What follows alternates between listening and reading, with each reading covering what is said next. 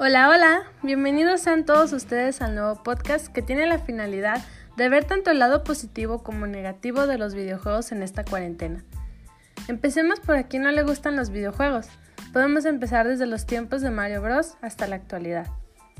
Hoy en día existen miles de variedades en los que abarcan los videojuegos, desde deportivos, de acción, de terror, pero a continuación te platicaré un poco sobre cómo inició una innovación muy importante en la actualidad con los videojuegos.